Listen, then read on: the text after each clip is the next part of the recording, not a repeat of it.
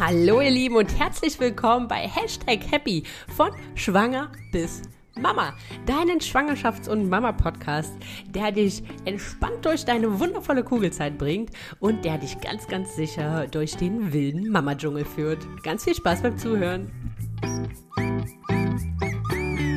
Bevor es jetzt gleich richtig losgeht, habe ich noch eine kleine Bitte an euch.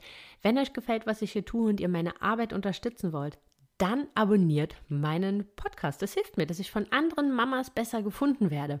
Also abonnieren auf Spotify, auf Apple iTunes und im besten Fall noch ein paar nette Worte dalassen und eine Bewertung. Ja, vielleicht sogar fünf Sterne. Ich werde euch auf ewig dankbar sein. Wie ihr mir noch helfen könnt, wenn ihr meinen Podcast hört, wenn ihr das einfach mit anderen Menschen teilt, wenn ihr das beispielsweise auf Instagram teilt, wenn ihr gerade unterwegs seid und meinen Podcast hört, dann verlinkt mich einfach und ich werde das natürlich auch teilen, weil ich mich riesig darüber freue. Und wenn ihr einmal auf Instagram seid, dann schaut gerne auch auf meinem Profil vorbei. Sandra.franzke.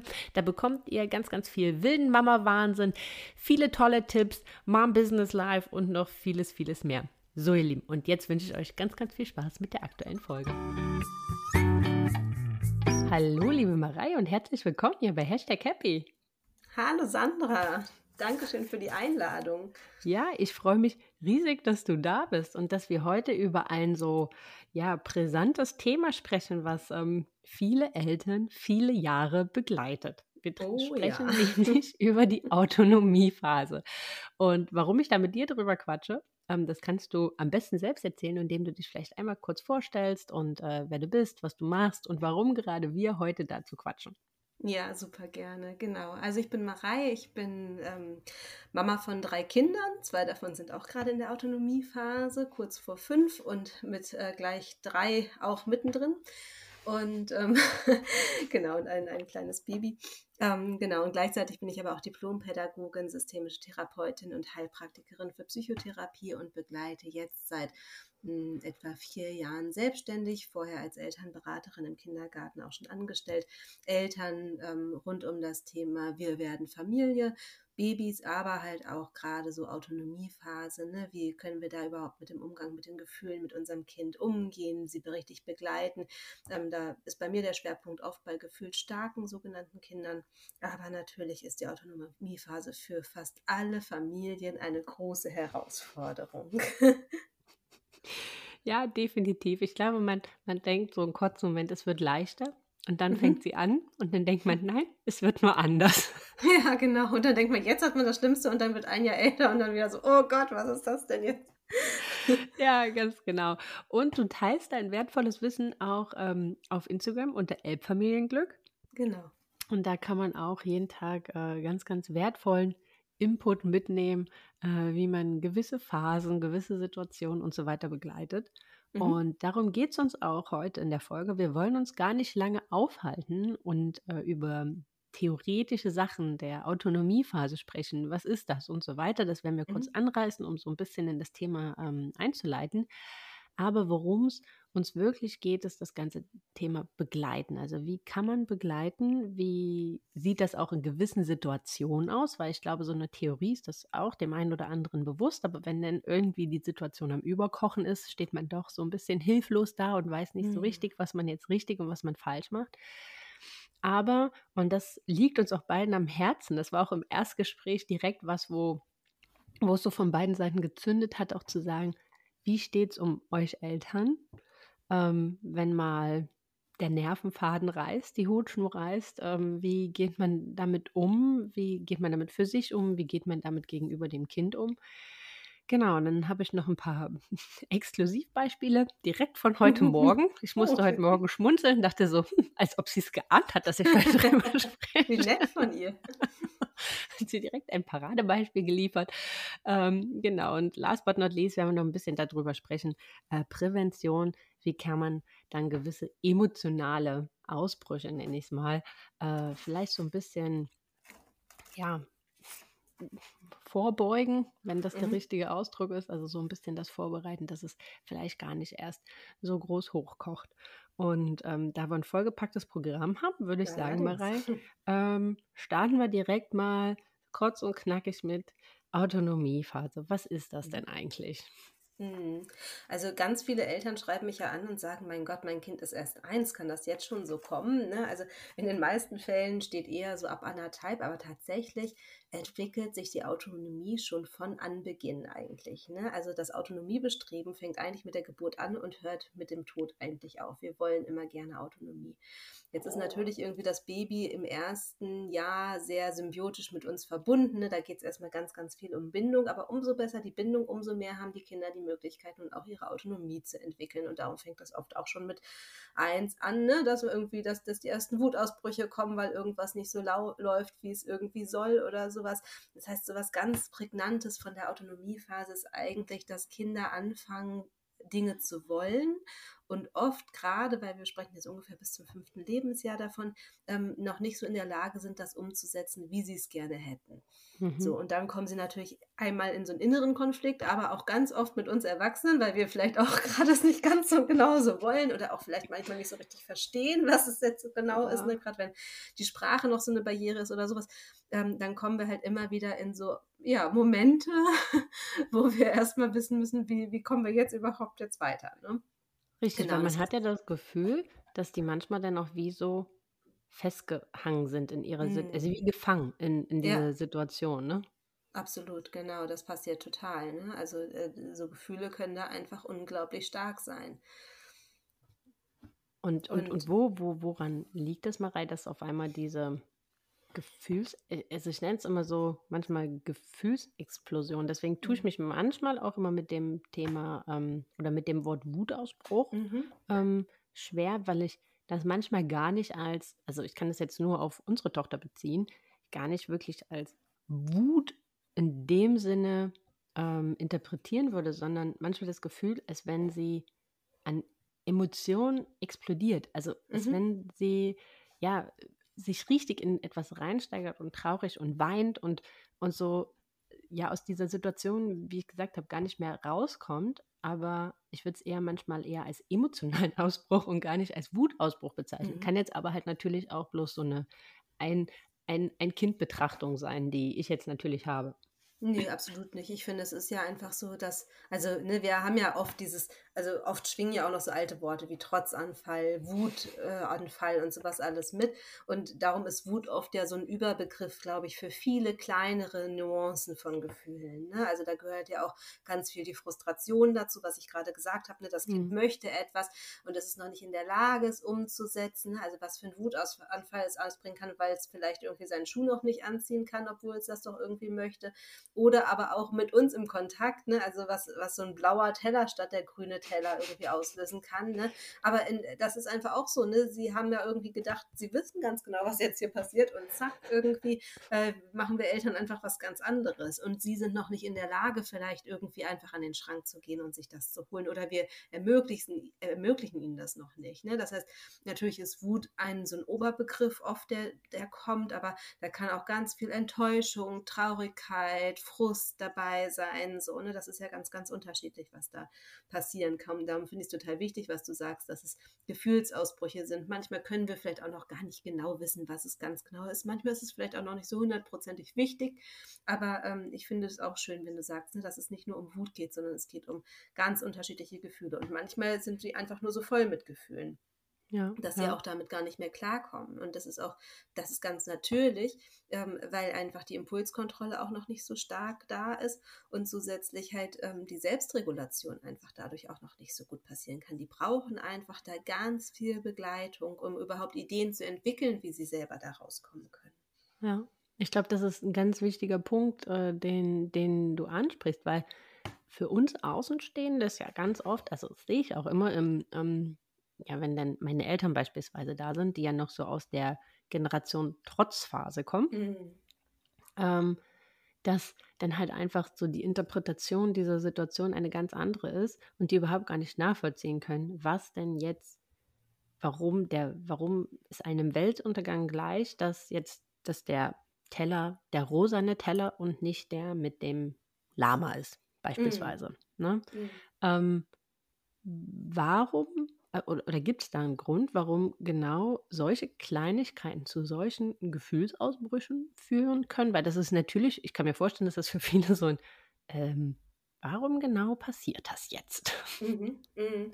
Naja, ich glaube, erstmal fangen wir an, das selber mit, also mit, mit der Bewertung. Ne? Also für die Kinder ist es einfach keine Kleinigkeit. Und ich zum Beispiel liebe meinen Kaffeebecher, meinen einen ganz speziellen Kaffeebecher. Ne? Und wir sind gerade umgezogen zum Beispiel und der ist immer noch irgendwo in einer Kiste. Und okay, ich trinke jetzt halt aus anderen Tassen, aber es macht mir nicht so viel Freude wie aus diesem speziellen Kaffeebecher. Ich weiß aber als leicht über 30-Jährige, dass äh, dieser Kaffeebecher irgendwo wieder auftauchen wird und ich werde irgendwann da wieder austrinken können. So, ne? Und das ist aber mal, ich kann ja auch suchen gehen. Aber unsere Kinder haben halt diese Vorstellung gehabt, ich kriege gleich meine Apfelschorle aus dem blauen Becher. Und jetzt kommt halt dieser grüne Becher und erstmal ist diese Welt zerstört, weil es einfach nicht mehr das ist, was sie sich gerade vorgestellt haben. So, ja. und ich finde, ne, da müssen wir erstmal aufhören mit der Bewertung, aber das ist doch nur eine Kleinigkeit, das ist doch, also sowas sprudelt ja auch aus mir total oft raus. Ja, ist doch jetzt nicht so schlimm, ne? Jetzt mach das ja. doch, nimm das doch jetzt eigentlich, gerade wenn wir gestresst sind. Irgendwie kommen ja auch so diese ganzen alten Sätze, die wir auch schon von unseren Eltern gehört mhm. haben, hoch. Und, und ich kann ähm, mir vorstellen, mal rein mit drei Kindern. Also mir geht es schon, ne, mit einem mhm. Kind kommt man vielleicht so gewissen, okay, dann gehen wir nochmal aus dem Schrank. Natürlich darfst du dir den Becher selber aussuchen und ja, wir gehen auch gemeinsam an den Kühlschrank. Aber wenn ich mir jetzt vorstelle, das müsste ich jetzt dreimal machen, mhm. dann würde ich mhm. ja zu nichts anderem mehr kommen. Ja, genau, ne? Und darum ist es da ja schon so cool, wenn man eigentlich anfängt, eine Umgebung für die Kinder zu schaffen, wo sie sich auch selber bedienen können. Ne? Ja. Also wir haben jetzt zum Beispiel also eine neue Küche jetzt so organisiert, dass eigentlich fast alles auf Kinderhöhe ist, sodass die sich dann halt selber mal die Becher rausholen können. Ne? Oder, oder halt, wenn das noch nicht in der Möglichkeit ist, denen einfach vielleicht auch zu zeigen oder kurz vorher zu fragen, ne, welchen möchtest du denn jetzt mhm. gerade haben? Und das ist auch was, was, was einfach schon mal, ne, weil du ja schon auch vorhin gesagt hast, was können wir als Prävention, man kann das gar nicht so abkapseln, glaube ich, die Themen voneinander, mhm. ähm, äh, wo man einfach auch schon ähm, gucken kann, dass wir unsere Kinder mit einbauen. Ich bin immer nicht so ein Fan davon zu sagen, wie können wir jetzt möglichst viel Wut oder Gefühle zu vermeiden, weil ich glaube, das ist wieder unsere eigene Angst, Gefühle erleben zu können irgendwie, ne? weil einfach das anstrengend ist, aber Gefühle dürfen erstmal auch da sein, kommen wir bestimmt nachher noch zu. Aber ähm, äh, so können wir schon mal unserem Kind helfen, einfach genau diese Phase. Mein Kind will etwas und ich kann ihm helfen, sogar das umzusetzen, schon mal, indem es mhm. sich selber das rausholt oder halt mitentscheiden darf, welcher Becher das jetzt gerade sein darf. Und das ist, und da muss ich ganz ehrlich sagen, das sind ja so, also ich fand das an gewissen Punkten ein echten Game Changer, das mhm. zu beobachten, was das macht. Also gerade das, was du gesagt hast, jetzt als wir im Urlaub waren, war eine Küche, da konnte sie halt, also da war ihr Geschirr halt so, dass sie halt da halt rankam. Und so diese, diesen Stolz zu sehen, wie sie da jeden Morgen selber ranging, genau den Becher nahm, den sie wollte, genau den Teller und ihr Besteck und das an ihren Platz legte, ähm, also hat einen total bestärkt, das halt einfach viel, viel stärker halt auch auszubauen, sowas, ja. ne? Weil das halt natürlich, da sind wir jetzt schon mitten in der Prävention, aber ähm, gewisse Situationen gar nicht erst in dem Umfang eskalieren lässt, weil sie gar nicht erst entstehen. Und ich glaube, mhm. das ist halt so, bevor wir da vielleicht dann nochmal später ein bisschen detaillierter eingehen, wirklich ihnen den Raum zu geben, halt auch ihre Meinung oder ihren Wunsch und ihre Bedürfnisse umzusetzen und auszudrücken auf ihre Art und Weise. Und sie können es halt manchmal noch nicht in dem Umfang verbal. Genau. Und das Tolle ist ja, wir vermeiden dadurch, also ne, weil wir, was ich ja gerade gesagt habe, immer dieses Vermeiden, dadurch wird weniger Wut entstehen oder sowas, sondern wir bringen denen auch ganz tolle Fähigkeiten bei dabei, und zwar Selbstwirksamkeit und Selbstwert. Ne? Ich habe diesen Teller hier ausgesucht und dahin gebracht. Das ist einfach total wertvoll. Das ist, also das ist ja was, was in der Autonomiephase einfach so einen hohen Stellenwert hat, ne? dass sie quasi ihre sich selber als wirksam betrachten. Ne? Und ich bin, ich bin toll in dem, was ich mache und ich kann Sachen herstellen und sowas alles. Das bringt einfach ganz viel Selbstbewusstsein mit sich, was sie da ja. gerade lernen können. So, ne? Und das bringt es nicht so doll, wenn wir dann sagen, ach komm, ich mache das alles für dich irgendwie und du bist eh noch zu klein, um irgendwas ja, zu machen. Ja. Jetzt hast du schon Selbstregulation, Selbstwirksamkeit angesprochen. Da sind wir ja quasi schon ähm, dabei, emotionale oder Gefühlsausbrüche begleiten und warum ist das so wichtig? Also es sind ja am Ende genau diese Punkte, die man damit fördern, lernen, ähm, mhm. ja, vorleben, vorleben möchte, oder? Mhm. Ja, absolut. Ne? Also ich finde, ich glaube, dass viele von uns Erwachsenen einfach das nicht so gut gelernt haben, weil wir halt in diesem Zeitalter aufgewachsen sind, als es noch Trotzphase hieß, ne? als auch jedes Gefühl eher so ein bisschen unterbunden wurde, weil es vielleicht zu anstrengend war. Also kommt natürlich auch darauf an, was man so für Eltern hatte, ne? aber ähm, mhm. so, da gibt es ja eine ganz lange Geschichte quasi zu, um sie kurz zu fassen, irgendwie diese, also Kinderärztin Johanna Harrer, die damals das Buch rausgebracht hat, dass man Kinder ähm, sehr schnell von den Eltern trennen sollte und auch auf, schon als Babyalter quasi nicht auf ihre Bedürfnisse eingehen soll und auch nicht darauf, wenn sie schreien. Die wollte natürlich auch nicht, wenn man das später macht, weil wir sollten uns keine Haustyrannen herauszüchten. Ne? Und das mhm. ist natürlich manchmal noch so in Köpfen drin, dass es, dass es manchmal so ein bisschen Angst macht, wenn man so, wenn die Kinder so wütend sind und wir das einfach zulassen.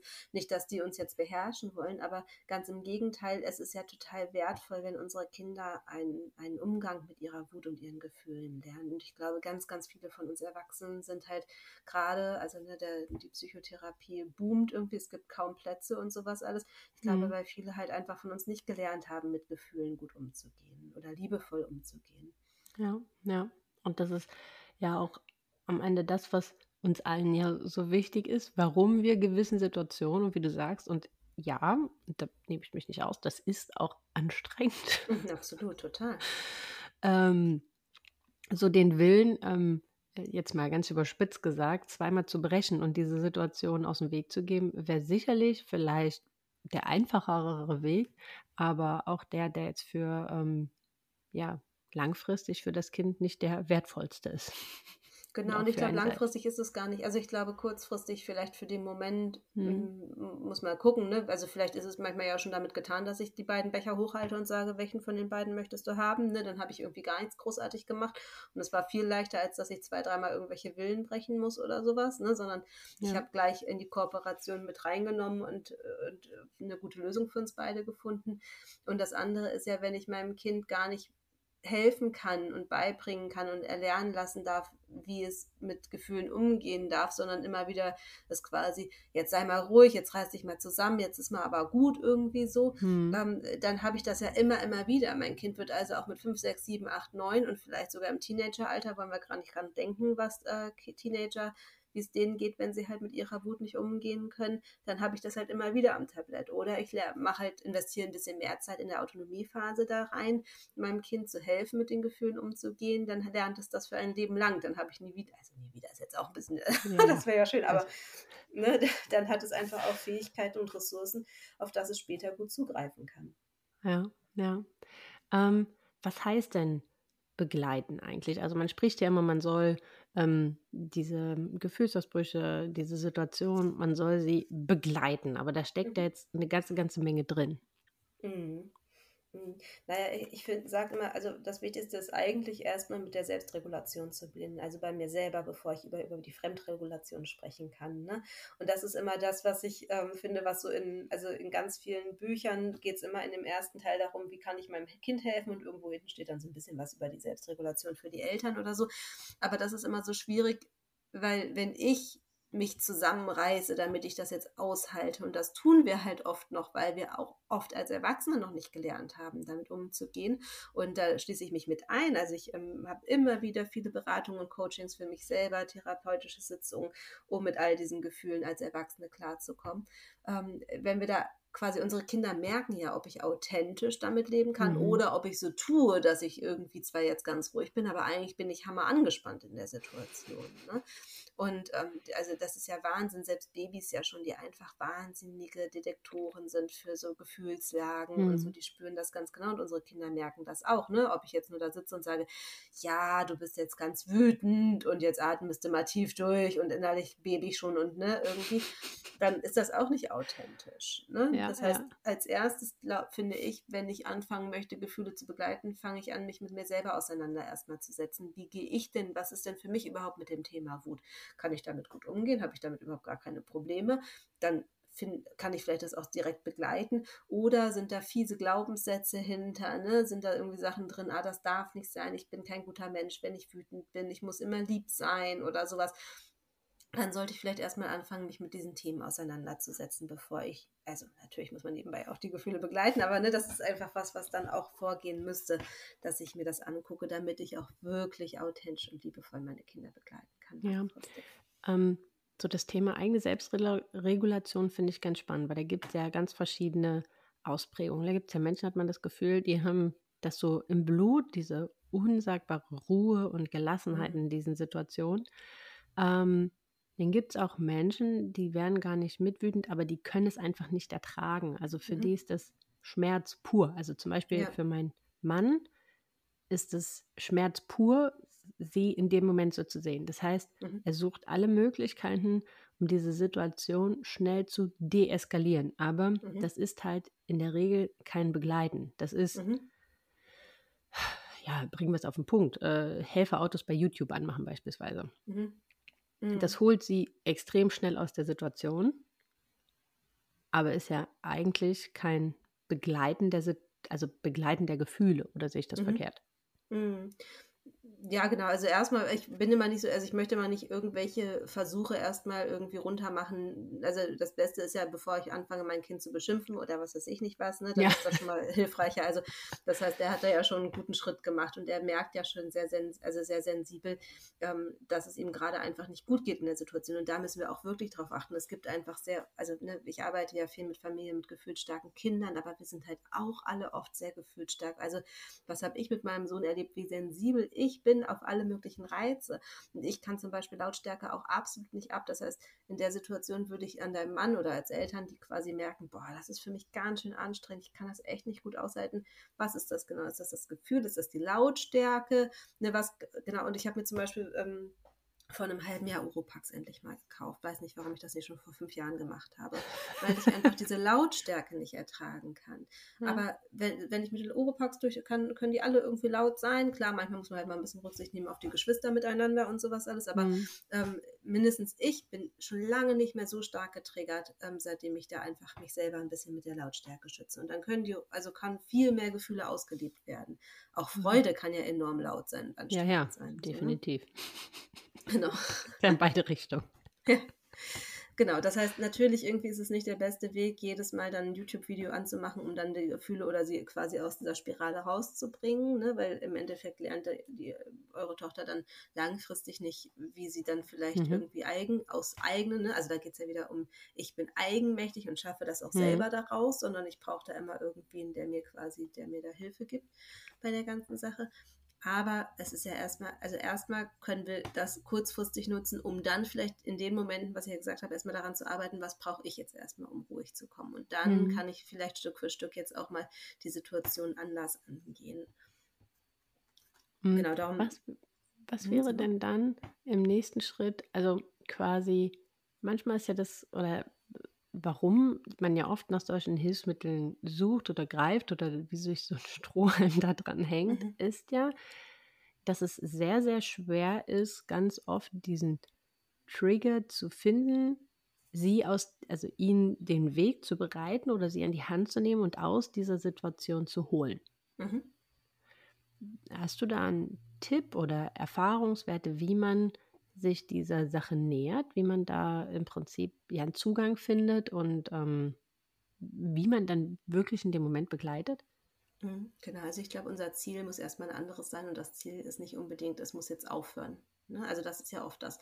Wir wollen eigentlich, dass es aufhört und das Ziel ist immer oft schwierig zu erreichen. Dann sind wir enttäuscht oder genervt oder sowas, weil wir es halt nicht erreichen, sondern das Ziel ist erstmal, mein Kind erfährt, was es da für Gefühle hat und schaut mal, wie es damit umgehen kann. So, das ist mhm. vielleicht ein anderes Ziel. Ne? Und dann sind wir oft ziemlich erfolgreich, wenn wir dann schon mal wissen, okay, mein Kind ist, vorhin hatten wir ja schon gesagt, erstmal ist Wut ein Überbegriff, ne, aber vielleicht erkennen wir ja manchmal auch, ne, dass das Kind gerade versucht hat, ähm, zum Beispiel, ähm, wir, haben so ein, wir haben so neue Holzklötzchen, mit denen mein Sohn immer versucht, irgendwas aufzubauen und das ist sehr, sehr ähm, filigran quasi und mhm. die brechen dann oft zusammen und das frustriert ihn halt natürlich irgendwann, ne? weil er vielleicht bei mir oder meinem Mann sieht, dass wir da auch mal was gebaut haben und er möchte das auch so gerne und dann ist er irgendwann so echt wütend und frustriert, weil er es nicht hinkriegt und schubst den ganzen Turm zum Beispiel um.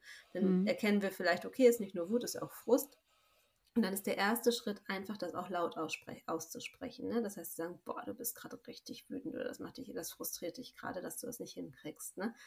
Und mehr brauchen wir manchmal gar nicht zu machen, weil wenn sie in diesem Gefühl drin stecken, ist alles, was wir darüber erzähl danach erzählen, irgendwie eh, also für einen Morse. Ne? Das ist anstrengend für uns, weil wir dann irgendwann denken, warum hätte das Kind denn nicht so?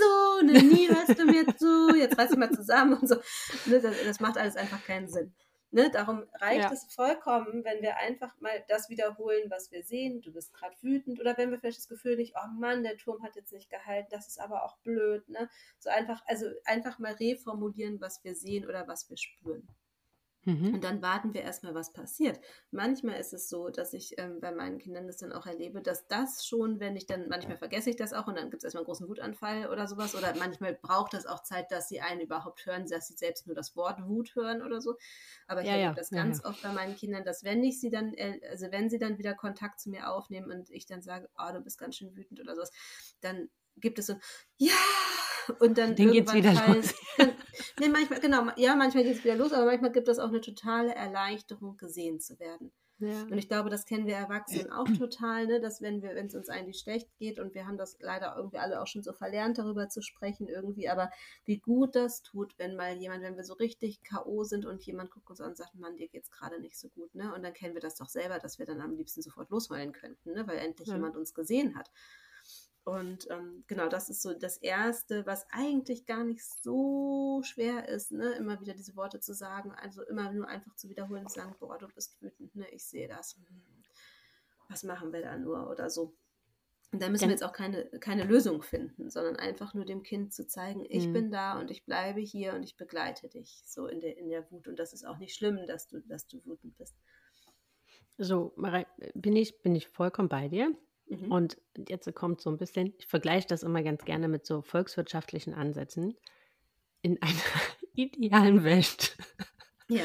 ohne Zeitdruck, mhm. ohne Termine, ohne Verpflichtung, ne, mhm. sage ich immer, bin ich völlig d'accord ne? Mhm. Ähm, mit diesem Ansatz jetzt aber. Und jetzt, äh, und das ist ja auch so ein bisschen Ziel äh, heute gewesen, wenn ich mich jetzt an heute Morgen erinnere. Ähm, ich glaube, der Auslöser, wenn ich mich noch recht entsinne, war die Situation, wir wollten rausgehen und sie sollte eine Jacke anziehen. Mhm. Es ist natürlich in der Wohnung noch relativ warm und ähm, kann ich mir, kann ich, verstehe ich total, dass dann für eine Zweijährige sich nicht ganz erschließt, warum sie jetzt denn jetzt auch noch eine dicke Jacke anziehen soll. Aber mhm. wir fahren mit dem Lastenrad in die Kita, also das heißt, spätestens draußen mhm. fängt sie an zu frieren.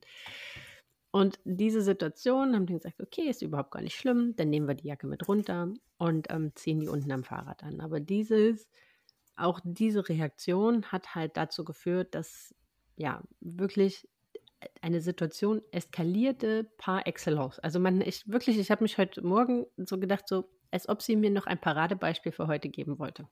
Mhm. Jetzt hat man natürlich im Hinterkopf, man guckt auf die Uhr, es ist äh, Viertel nach neun, äh, Viertel nach acht. Man weiß, sie muss bis spätestens äh, zehn vor neun in der Kita sein. Man weiß selber, man hat um zehn einen Termin. Man möchte sich darauf noch vorbereiten. Man möchte auch noch frühstücken. Man braucht eine gewisse Zeit, bis man dahin kommt. Ähm, der Mann muss direkt in den nächsten Call und dann sitzt man da mit mhm. einem Kind, was sich, also ne, auch wo man dann versucht, sich auf ihre, auf ihre Ebene sich hinzusetzen, sagt, das ist alles okay, weil dann ist natürlich auch, ich bin müde, ich will ins Bett. Ähm, also da kommt ja so Höckchen und Stöckchen, ne? So mm. ging es dem Papa gestern nicht gut, der lag den ganzen Tag im Bett. Ähm, nee, der Papa, ich will den Papa und so weiter. Also das ist, ist mm. ja so, mhm. manchmal hat man ja das Gefühl, da kommt so. Da kommt dann, man, man, man hat dann eine Situation angefangen und man ist so plötzlich in einer ganz, ganz anderen. Mm. Ähm, dann ist so klar, Selbstregulation bin ich, bin ich völlig d'accord mit dir, aber jetzt kommt man dann irgendwann mit, so, mit dem Blick auf die Uhr irgendwann an seine Grenzen und denkt sich so, ich verstehe dich total, ich verstehe total, was in deinem Kopf gerade vorgeht. Und aber wir müssen los. Mm. was ist so? Also ich weiß, da wird es jetzt kein ähm, kein Allheilmittel und kein, kein, keine Lösung geben, äh, die, die, die jetzt bei allen und immer funktioniert. Aber was wäre so dein Tipp für solche Situationen? Weil das ist, ja, glaube das, was die meisten Eltern ja wirklich halt auch stresst, sind ja genau Mhm. diese Situationen, wenn du Zeitdruck hast, wenn du selber irgendwo irgendwo hin musst, ne? Wenn du wieder arbeiten musst, du musst ins Büro und dann ist morgen morgens 'n 'n Kampf zwischen, ähm, Strumpfhose pink oder lila oder was auch Mhm. immer. Mhm. Ja, also genau, ich also ich kann das alles nachvollziehen, ne? Und ich finde also ich finde bin auch die Letzte, die hier sagen kann: „Oh, bei uns läuft das immer super, weil ich bin total gut vorbereitet auf alles“ und so was alles, ne? Natürlich gibt's einfach es gibt Ideen, wie man's leichter machen kann und manchmal ist es halt einfach ist der Alltag und das reale Leben einfach auch anders so, ne? Ja. Ich glaube, wo wir aber anfangen können, ist also Zeit ist wirklich was, was für unseren Kindern was das größte Geschenk in der Autonomiephase ist, ne? Wenn wir einfach nicht, ähm, uns oder versuchen, so wenig wie möglich Stress aufkommen zu lassen. Und das fängt ja dann manchmal mit den Morgenen schon an und, ne, da ist ja auch jeder unterschiedlich so, aber ich kenne das auch bei uns irgendwie so, da ist irgendwie mein Mann, der einfach gerne auch noch mal irgendwie 10 Minuten länger liegen bleibt, so, ne? Und dann wird das doch hinten 'n bisschen knapper irgendwie mit der Zeit und so, ne? Und dann am Ende spüren sie quasi dieses Resultat: „Jetzt müssen wir los“, ne? Und irgendwie sind sie aber doch grade aber ins Spielen gekommen oder so. Das heißt, was auf jeden Fall hilft, grade in diesen Morgensituationen, sage ich mal, wir müssen zum Kindergarten oder wir müssen irgendwann mal nachmittags zum Arzt oder ne, also irgendwie Situationen in der Regel wissen wir ja eigentlich schon 'n bisschen früher, dass wir irgendwo hin müssen und dass wir irgendwas vorhaben. Und Mhm. da hilft es schon so 'n bisschen auch Struktur mit in den in den Morgen noch mal zu bringen. Also einmal auch sie immer wieder zu begleiten und zum Beispiel 5 bis 10 Minuten vorher Bescheid zu sagen und zu sagen: „Pass auf, in 5 Minuten du kannst jetzt noch so lange XY machen, in 5 Minuten wollen wir los und, ähm, dann wollen ziehen wir uns die Jacke an und dann ziehen wir uns die Schuhe an und dann gehen wir runter und fahren in den Kindergarten“, zum Beispiel. Und dann hilft es auch, weil 'ne Zweijährige oder auch 'n Drei Vierjähriger kann ja noch nicht auf die Uhr gucken und sagen: „Ah, 5 Minuten sind um, ich komme jetzt“, Ja. sondern da hilft es tatsächlich oft auch so Wecker zu stellen, ne? Also, was ich, entweder hier so 'n Aufziehwecker oder Alexa ist ja manchmal auch ganz hilfreich bei solchen Sachen oder so, ne? Ja. Dass man einfach sagt: „Pass auf, wenn der Wecker klingelt, dann ähm, dann ziehen wir uns um und wenn du magst, kannst du ja dann auch schon kommen“ oder so was, je nachdem, wie Mhm. kooperationsbereit das Kind da grade ist, ne? In deinem Beispiel merkt man natürlich auch, ne, wenn du sagst: „Ah, meine Tochter ist müde“ und dann macht sie sich auch Gedanken über den Papa und so was alles, ne? Das sind natürlich alles auch noch mal so Sachen, die natürlich obendrauf kommen, wo dann an sich wollen die Kinder ja auch gerne kooperieren. Die haben ja auch keinen Bock, uns das Leben die sind ja nicht auf die Welt gekommen und haben gesagt: „So, denen machen wir jetzt mal das Leben so richtig schön schwer.“ Sondern, ne, die lieben uns ja auch über alles und die wollen auch total gerne mit uns richtig viel Spaß haben und eigentlich auch halt haben die auch keinen Bock, angemeckert zu werden, aber sie wollen halt Ja. auch gerne mitbestimmen.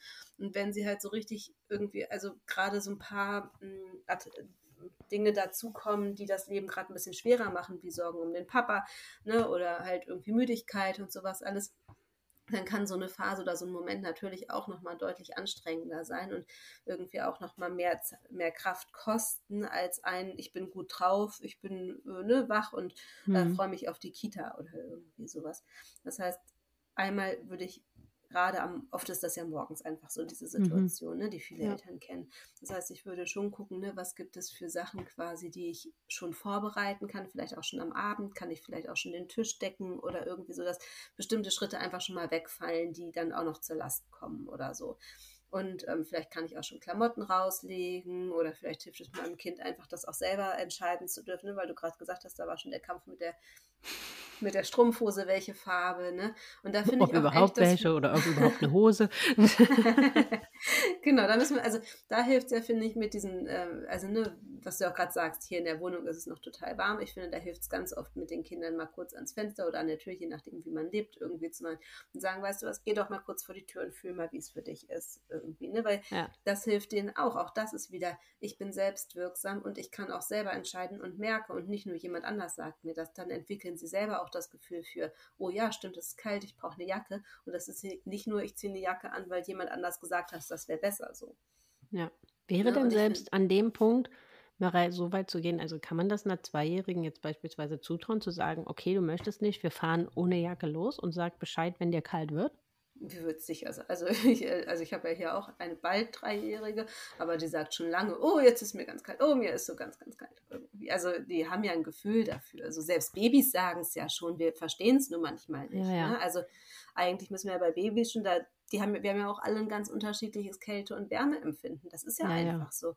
Ne? Und wenn wir dann zum Beispiel, die ziehen die Jacke an und dann müssen wir doch nochmal kurz irgendwie, was weiß ich, Telefon, Handy, was, äh, Essen, Sachen und sowas alles zusammensuchen, dann stehen die ja in ihrer Jacke und schwitzen schon ganz fies irgendwie. Das ist ja auch blöd. Ne? Also darum, wir können schon einfach unseren, den Menschen, die auf diese Welt kommen, zutrauen, dass sie eigentlich ein Gespür für sich haben, ob es zu warm oder zu kalt ist, je nachdem, in welchem Alter sie sind wie sie es uns sagen können. Und da ist natürlich bei einer Zweijährigen, kommt es auch immer darauf an, wie sprach, sprachlich fit ist, sind die schon, ne? so dass sie es hm. verbal äußern können. Oder zeigen sie es dann natürlich auf eine andere Art und Weise, indem sie wieder knatschig sind, weil es dann zu kalt ist oder so. Ne? Aber dann können wir ja. auch immer wieder in Kontakt gehen. Wir können ja auch sagen, okay, wir gehen jetzt mal raus und sagen dann, und wie fühlst du dich? Möchtest du vielleicht doch lieber die Jacke anhaben? Nee, noch nicht. Okay, setz dich mal hier in, in, in das, äh, in das Fahrrad und wir gucken nochmal. Oder vielleicht auch dann einfach sagen, okay, ich nehme noch mal eine dicke Decke mit oder irgendwie sowas. Ne? Ich weiß, ja. das macht nicht so viel Spaß und es ist extra Aufwand, aber das ist sowas, was wir uns oft irgendwie auf die, auf die Fahne schreiben können, weil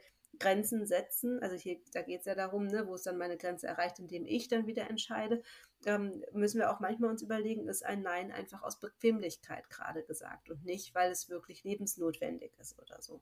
Ja, äh, Marie, bevor ich auf gerne nochmal auf das Thema Grenzen setzen eingehen würde, bin ich, äh, würde ich gerne nochmal, dass wir, ich habe manchmal das Gefühl, also weil du jetzt auch sagst, okay, eigentlich, also im Nachhinein, manchmal reflektiert man das ja auch für sich selbst dann halt nur, ähm, ist so, manchmal ist man ja dann auch so gefangen sein, finde ich, in so in seinen alten Glaubenssätzen, doch, ich sage, draußen sind 6 Grad und du ziehst jetzt eine Jacke an, weil wir gehen mhm. nicht ohne Jacke raus, weil ich habe keinen Bock, dass du nächste Woche krank bist und wir mhm. wieder zu Hause hängen. Das ist mhm. ja am mhm. Ende das, was uns dahinter bewegt. Ne? So. Ja. Und das ist ja auch das, so wie wir in den meisten Fällen groß geworden sind. Ne? Also meine Mama macht das heute noch, mhm. wenn ich da bin. so, du musst eine Jacke anziehen. Also Mama, ich bin 36 Jahre alt, was ich machen muss, das kann ich jetzt zum Glück mittlerweile selbst entscheiden. Aber gut. Ähm, aber das ist natürlich, ich habe manchmal auch das Gefühl, dass man noch so gefangen in seinen alten Glaubenssätzen. Und natürlich, das ist zeitlicher Aufwand. Man ist ohnehin spät dran. Das würde heißen, man fährt erstmal los. Das Kind sagt nach zehn Metern, eines kalt. Man holt das wieder raus aus dem Fahrrad, zieht sie an, setzt sie wieder rein in das Fahrrad. Im ersten Moment erscheint das nach Mehraufwand. Die Frage ist, ob das zeitlich nicht denselben Effekt hat, wenn ich hier eine halbe Stunde stehe und ein schreiendes Kind habe. Aber gut, also genau, das Ding ist halt auch, dass es unsere Entscheidung ist, wie wir die Zeit gestalten. Ne? Also ja, wenn wir ja. wissen, dass es unserem Kind morgens schwerfällt, loszukommen oder sowas, dann müssen wir vielleicht doch irgendwie 20 Minuten früher aufstehen ja. ne, und unser ganzen Rhythmus ein bisschen um, ummodeln irgendwie. Also ich glaube, da sind wir auch einfach verantwortlich, dass, und ich kenne das auch, ich liebe jede Minute im Moment, also gerade mit äh, Baby ja, liegen zu bleiben. So, aber ähm, ich glaube, dass wir dann halt auch akzeptieren müssen, dass wenn wir halt länger liegen bleiben, dass es halt irgendwo dann an Zeit fehlt oder so. Ne? Dann müssen ja. wir halt entscheiden, hm, ja, okay, das ist dann vielleicht irgendwie doof gelaufen, aber das ist dann unsere Verantwortung und nicht die von unserem Kind, dass uns jetzt die Zeit wegläuft. Ja. Ich würde gerne mal ähm, bevor wir vielleicht auf jedes Kind des anders eingehen, ähm, nochmal kurz das Thema Grenzen äh, mit anreißen, weil mhm. das ist natürlich was, ähm, wo wir, ich glaube auch einfach, weil wir es so mitbekommen haben und ganz oft auch so ein bisschen in alten, also so im Konflikt dazwischen sind, was sind so Glaubenssätze, die wir mitbekommen haben und was sind eigentlich Erziehungsansätze oder Werte oder ähm, Sachen, die wir unserem Kind vorleben wollen. Und mhm. da finde ich, sind Grenzen so ganz schwer zu ziehen. Man erlebt das auch ganz oft, also nicht nur bei meinen Eltern, sondern auch bei ähm, Freunden und so weiter. So dieses, da musst du jetzt aber durchgreifen, weil ansonsten tanzen die dir auf der Nase rum. Mhm. Ähm, und was mir dadurch ganz oft schwerfällt, ist, in Situationen zu bewerten, was sind jetzt Situationen, wo, wo ich es mir selbst, wie du sagst, vielleicht im ersten Schritt leichter mache? Und was sind Situationen, die bedarfen, dass ich jetzt auch ganz klar und konsequent, und dann möchte ich auch gerne mal aufs Wie eingehen, ähm, deutlich mache, so, nein, sorry, aber bei, bei, bei aller Selbstregulation und so weiter, das sind jetzt, das ist jetzt was, das geht einen Schritt zu weit. Hier müssen wir jetzt irgendwo dann halt doch, ich hasse dieses Wort Autorität, aber dann halt irgendwo doch sagen, jetzt weiß ich es für dich besser. Mhm. Genau, das eine ist ja, was du sagst, ist ja, dass uns einfach unser Umfeld sehr stark beeinflusst oft. Ne? Das ist ja irgendwie manchmal vielleicht Freunde, die was sagen, die Eltern, die was sagen, die Frau in der Kasse, die komisch guckt oder so. Ne? Und wenn ich jetzt einfach sagen würde, davon sollten wir uns mal frei machen, dann ist das zwar sinnvoll, aber halt auch einfach nicht leicht, ne? weil man einfach irgendwie auch da schnell sich bewertet fühlt. Und man möchte einfach, und das ist ja auch eigentlich steckt dahinter doch, ich möchte die beste Mama für mein Kind sein. Und, so. und dafür möchte ich mir ganz viel Mühe geben. Und dann kommen da aber so Leute von außen und dann kommen so doofe Glaubenssätze von innen und sowas alles und schwuppdiwupp bin ich wieder irgendwer, den ich eigentlich gar nicht sein möchte. Ne? Und mhm. dann lese ich mir schnell den 20. Ratgeber durch, wo aber auch schon wieder Zeug drinsteht, was gar nicht mit mir persönlich zu tun hat irgendwie. Das heißt, eigentlich geht es wirklich darum, dass wir erstmal gucken, was sind denn überhaupt so meine Vorstellungen von Familie ne? und was was ist mir wirklich wichtig oder vor allen Dingen auch uns. Ne? Also wenn ich zum Beispiel in Beratungen bin mit Eltern, die auch so diese Schwierigkeiten haben, dann lasse ich die mal zusammen einfach so ein Plakat machen und gestalten. Ne? Was sind unsere Werte und unsere Regeln vielleicht auch in unserer Familie? Nur unsere, nicht die von der Diplompädagogin bla bla bla und auch nicht die von Instagram Mama hm, hm, mhm. und auch nicht die von meiner Nachbarin, sondern was sind wirklich unsere eigenen Werte. Ich habe zum Beispiel immer, habe ich dieses schöne, idyllische Bild, dass wir alle am Essenstisch sitzen und dann sagen wir alle piep, piep, piep und dann fangen wir zusammen an. Ne, habe im Hinterkopf irgendwie so einen Glaubenssatz, irgendwie, wir erst, es wird erst angefangen, wenn wir alle am Tisch sitzen oder sowas. Ne?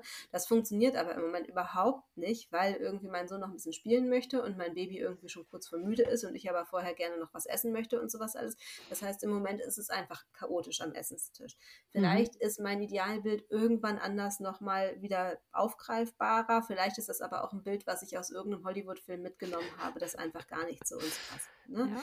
Ja. Und dann muss ich einfach erstmal gucken, was ist mir wirklich wichtig und was, also ne, auch wieder dieses, ist das ein Nein aus Bequemlichkeit oder aus äh, idealen Vorstellungen, die einfach gar nicht da sind oder irgendwie sowas, oder ist mir das hier wirklich wichtig und das soll jetzt auch so sein.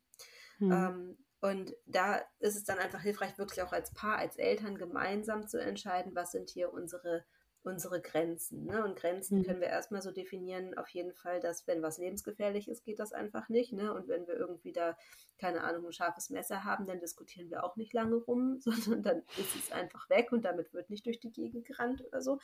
Ne? Ähm, dann ist auch die Frage, ne, kann irgendwas kaputt gehen irgendwie, dann geht es vielleicht auch nicht. Da können wir natürlich auch vielleicht gucken, ob die Vase von Oma jetzt unbedingt da stehen muss oder eben nicht. So, ne?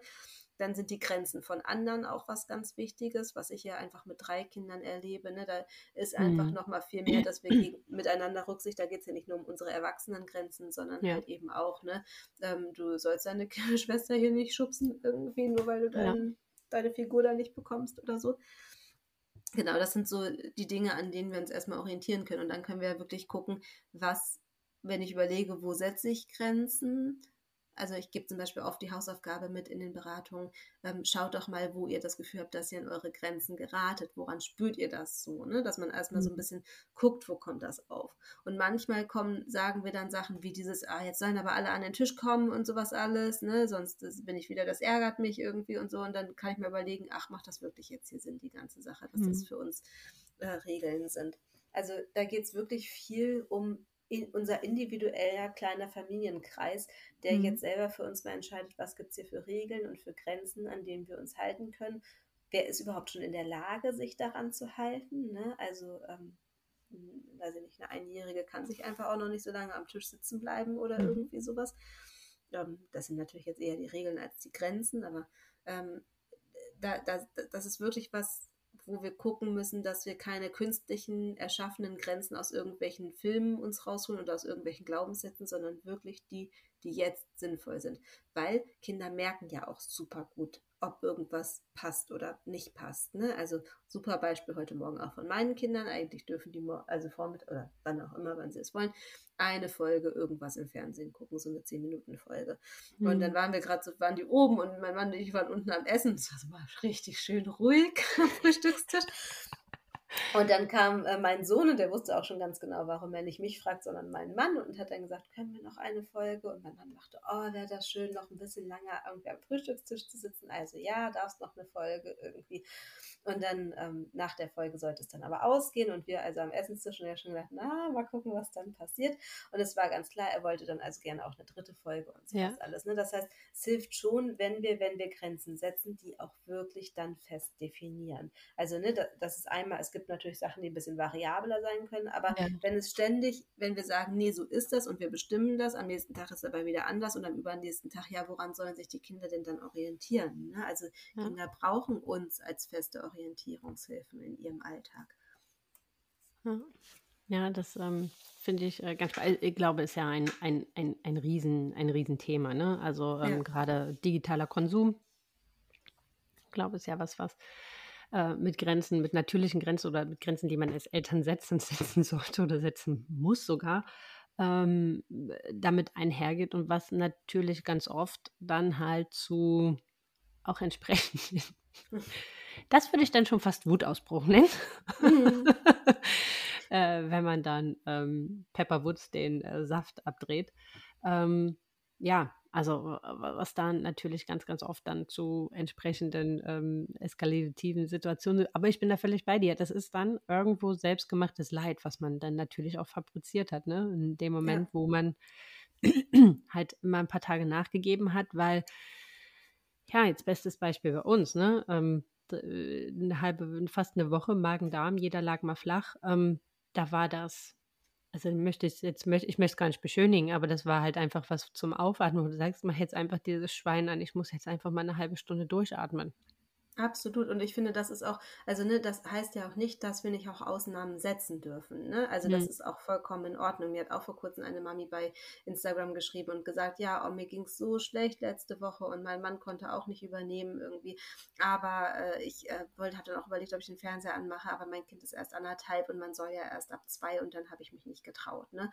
Und dann denke ich, ja, aber wenn es dir so schlecht geht, was erlebt denn unser Kind dann gegenüber quasi? Mhm. Erlebt dann ein, einen Elternteil, der einfach nur K.O ist und einfach auch gerade nicht in der Lage ist, irgendwas ja. zu machen. Ne? Also das ist ja das Gleiche, was du vorhin gesagt hast mit deinem Mann, wenn er noch nicht eine Fähigkeit gefunden hat, diese Wut oder diese Frustration, die Enttäuschung zu begleiten, dann hat dein Kind auch nichts großartig davon, wenn es dann ein Elternteil ist, was dann irgendwie so, ah, was mache ich denn nur so, ne? Ja, ja sondern dann müssen wir halt akzeptieren, dass es in der Zeit, dass es eine Ausnahme gibt. Und dann müssen wir halt aber auch dann wieder, wenn wir dann wieder zur Regel zurückkommen, den Frust aushalten, ne, dass es dann einfach gerade einfach total blöd ist, dass wir wieder bestimmt haben, dass eine andere Regel wieder Sache ja, ist. Ja, ja. ja, also ich glaube, das, das ist das, ähm, ähm, was man, also nur Harmonie funktioniert nicht. Also ich glaube, situativ dann halt das halt auszuhalten, äh, muss man ja auch sagen, selbst das ist ja dann auch manchmal hausgemacht. Oder an solchen Situationen ist einem dann halt bewusst, wenn ich jetzt nachgebe, habe ich an anderer Stelle halt irgendwo dann halt natürlich wieder die Baustelle zu sagen, ähm, jetzt muss ich da halt auch einmal durch, um halt auch irgendwo wieder diesen Normalzustand wiederherzustellen. Damit muss man in dem Sinne dann halt auch manchmal einfach leben. Mhm.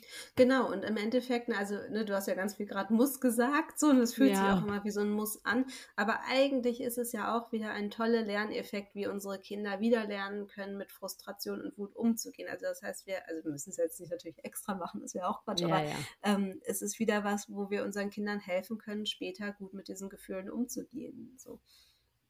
Und auch Also für uns selber, ne? Also es ist ja auch wieder ein Zeichen, dass wir es einfach nicht aushalten können, weil vielleicht wir selber einfach da noch keinen guten Umgang mit ja. gefunden haben oder so. Das ist ja, das ist ganz oft, das ist auch ähm, was, was äh, auch eine Frage, die mich schon das ein oder andere Mal erreicht hat ähm, auf Instagram war, gerade auch zu diesem Thema, war ganz oft, und ich nehme mich da nicht auf, ist auch etwas, was mich manchmal begleitet. Jetzt ist natürlich sein Kind in dem Sinne so in Anführungsstrichen leiden zu sehen. Also keine Mama der Welt, kein Papa der Welt ähm, mag es, sein Kind so weinen zu sehen. Mhm. Ähm, und die Frage, die sich einem natürlich stellt, ist, ich kann jetzt diese Situation vielleicht beispielsweise mit einem YouTube-Video oder was auch immer ähm, ganz, ganz schnell beenden mhm. und sie aus dieser Situation holen. Aber, aber ich kann ihr auch die Möglichkeit geben, ich, in einer anderen Situation würde ich das wahrscheinlich anders formulieren, aber ich kann ihr auch in dem Moment die Möglichkeit geben, diese Gefühle zu erleben und auszuleben und halt für sich selber eine Selbstregulation zu finden. Ähm, jetzt mal ganz platt formuliert, ähm, mit was richte ich denn in Anführungsstrichen den größeren Schaden an? Also manchmal stelle ich mir die Frage, ist das gut, wenn ich sie jetzt, äh, manchmal so ein, so, ein, so, ein, so ein Gefühlsausbruch kann ja auch mal 20 Minuten dauern. Mhm. Also ist das jetzt richtig, dass sie jetzt halt wirklich 20 Minuten so bitterlich weint oder ist es nicht eigentlich für uns alle besser und für die Familienharmonie, für, für, die, für das zwischenmenschliche Verhältnis ist es dann nicht doch besser, ähm, irgendwie dann den leichteren Weg zu wählen?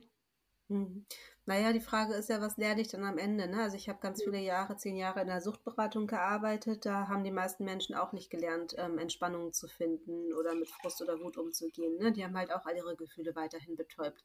Im Endeffekt mache ich nichts anderes, wenn ich dann immer wieder irgendwie Pepperwoods anmache und damit auch Gefühle abstemple und sage, hier alles nicht so wichtig. Ne? Mhm. Und weg ist das. Ähm, das andere ist ja, ich lasse, also ne, lasse ich mein Kind alleine mit seiner Wut oder bin ich halt da, ne? Also ich bringe ihn ja, lasse ihn ja nicht in, mit ihrer Selbstregulation alleine, weil das kann das Kind einfach in dem Alter noch nicht, sondern es braucht meine Koregulation dafür, um wieder wieder klarzukommen und überhaupt erstmal überhaupt wieder denken zu können. Ne? Also mhm. in dem Fall ist ja wirklich einfach total Zusammenbruch im Gehirn. Da ist einfach nicht mehr mit klares Denken oder was weiß ich nicht was. Und jede, diese bewegten Bilder sind ja dann nur quasi dafür da, um, oh, mein Gehirn geht wieder in Schlafmodus irgendwie. Ne? Also genau, betäuben. Also betäuben genau. ist ein genau. ganz toller Ausdruck dafür. Ja, genau. Ne? Und das ist dann am Ende, also jetzt gar nicht so weit beschreien, aber einfach, ne, was, was wir dann, was irgendwann dann vielleicht mit anderen Mitteln gemacht wird, irgendwie das mhm. Betäuben. Mhm. Ähm, genau, also darum ist an sich, es ist nicht schlimm, oder was heißt nicht schlimm, ich finde immer auch dieses Bewerten, es ist nicht schlimm ja. oder es ist äh, toll, wenn man das so macht. Die Frage ist ja, was kann ich in der Situation meinem Kind anbieten? Und dann ist es immer hilfreich natürlich irgendwie zu gucken, wie kann ich aus diesem Gefühl rauskommen, wie kann ich, wie kann ich meinem Kind helfen, durch diesen Gefühlsausbruch und wenn er 20 Minuten dauert. Und eigentlich, wer sagt, dass es so schlimm ist? Ne? Also wir sagen ja, dass es schlimm ist, wie wissen wir, also der schlimmste Liebeskummer als Teenager, wie gut hat das getan, irgendwie bei Schnulzmusik irgendwie stundenlang zu weinen. Ne? Ja, aber das hat doch eigentlich gut getan. Am Ende waren wir total, oder ich weiß noch, wie ich manchmal irgendwie Grace Anatomy gucke und dann einfach mal heule und danach wie so eine Katharsis irgendwie total gut wieder fühle. So. Also oft hilft es ja auch, Gefühle einmal durchzuleben und dann auch zu wissen, okay, jetzt bin ich aber wieder frisch und bin wieder irgendwie da. So, ja. ne? Aber Kinder brauchen einfach da ein Gegenüber, was einen begleitet. Und das ist ja manchmal dieses, was wir dann machen, irgendwie, ja, wenn du so wütend bist, dann geh jetzt auf dein Zimmer oder da habe ich jetzt auch keinen Bock drauf, ne? Dann gehe ich ja. jetzt, sag Bescheid, wenn du damit wieder klarkommst oder sowas. Das ist halt auch einfach nicht hilfreich, weil sie haben einfach noch nicht die Möglichkeit, damit alleine klarzukommen.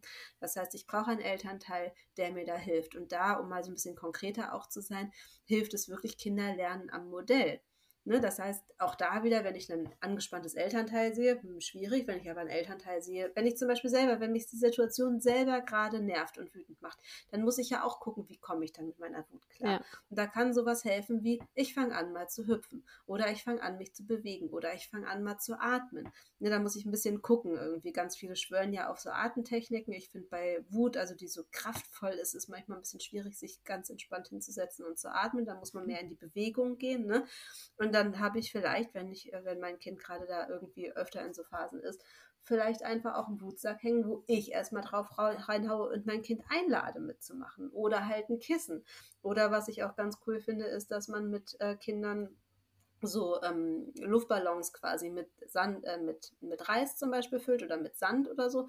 Dann kann man da am besten noch ein paar Luftballons drüber ziehen, damit das nicht einfach beim mhm. mal platzt, irgendwie ein Desaster gibt. Und dann hat man so kleine Wutbälle, die kann man einfach in jede, äh, kosten nichts großartig, kann man in jedes ja. Zimmer stellen und dann kann man sagen, weil manchmal werfen ja auch Kinder gerne und dann fängst du ja. an, aber jetzt nicht mit dem Zeug, das ist, da machst du alles kaputt und so. Aber eigentlich machen sie, indem sie werfen oder auch indem sie schreien oder sowas, gerade im Alter von ein bis zwei ist dieses Schreien oder Wutaufstampfen der erste Versuch einer Selbstregulation. Ne? Indem sie dieses Gefühl rausbringen, indem sie Sachen werfen, machen sie ja eigentlich was dafür, damit diese hohe Anspannung in ihrem Körper aufhört. Und eigentlich sollten wir sie dann nicht sagen, na, jetzt hör auf damit, das geht ja gar nicht, benimm dich jetzt wieder, sondern sehr gut, gut, dass du es gemacht hast. Vielleicht jetzt nicht gerade mit dem Glas von Mama, sondern guck mal, ich habe hier einen tollen Wutball für dich oder irgendwie so. Ja, ne? ja, ja, okay. Ja, okay. Ja, spannend. Ähm, da, da, sind wir ja schon genauso in der Hilfe der, der, der, der, der Co-Regulation. Jetzt ist ja auch, wo wir im Vorgespräch schon drüber gesprochen haben, jedes Kind ist natürlich auch anders. Ne? Mhm. Also ähm, es wird ja auch ganz oft so gesagt, dieses Begleiten, nimm dein Kind im Arm, gib ihm Nähe, sei da.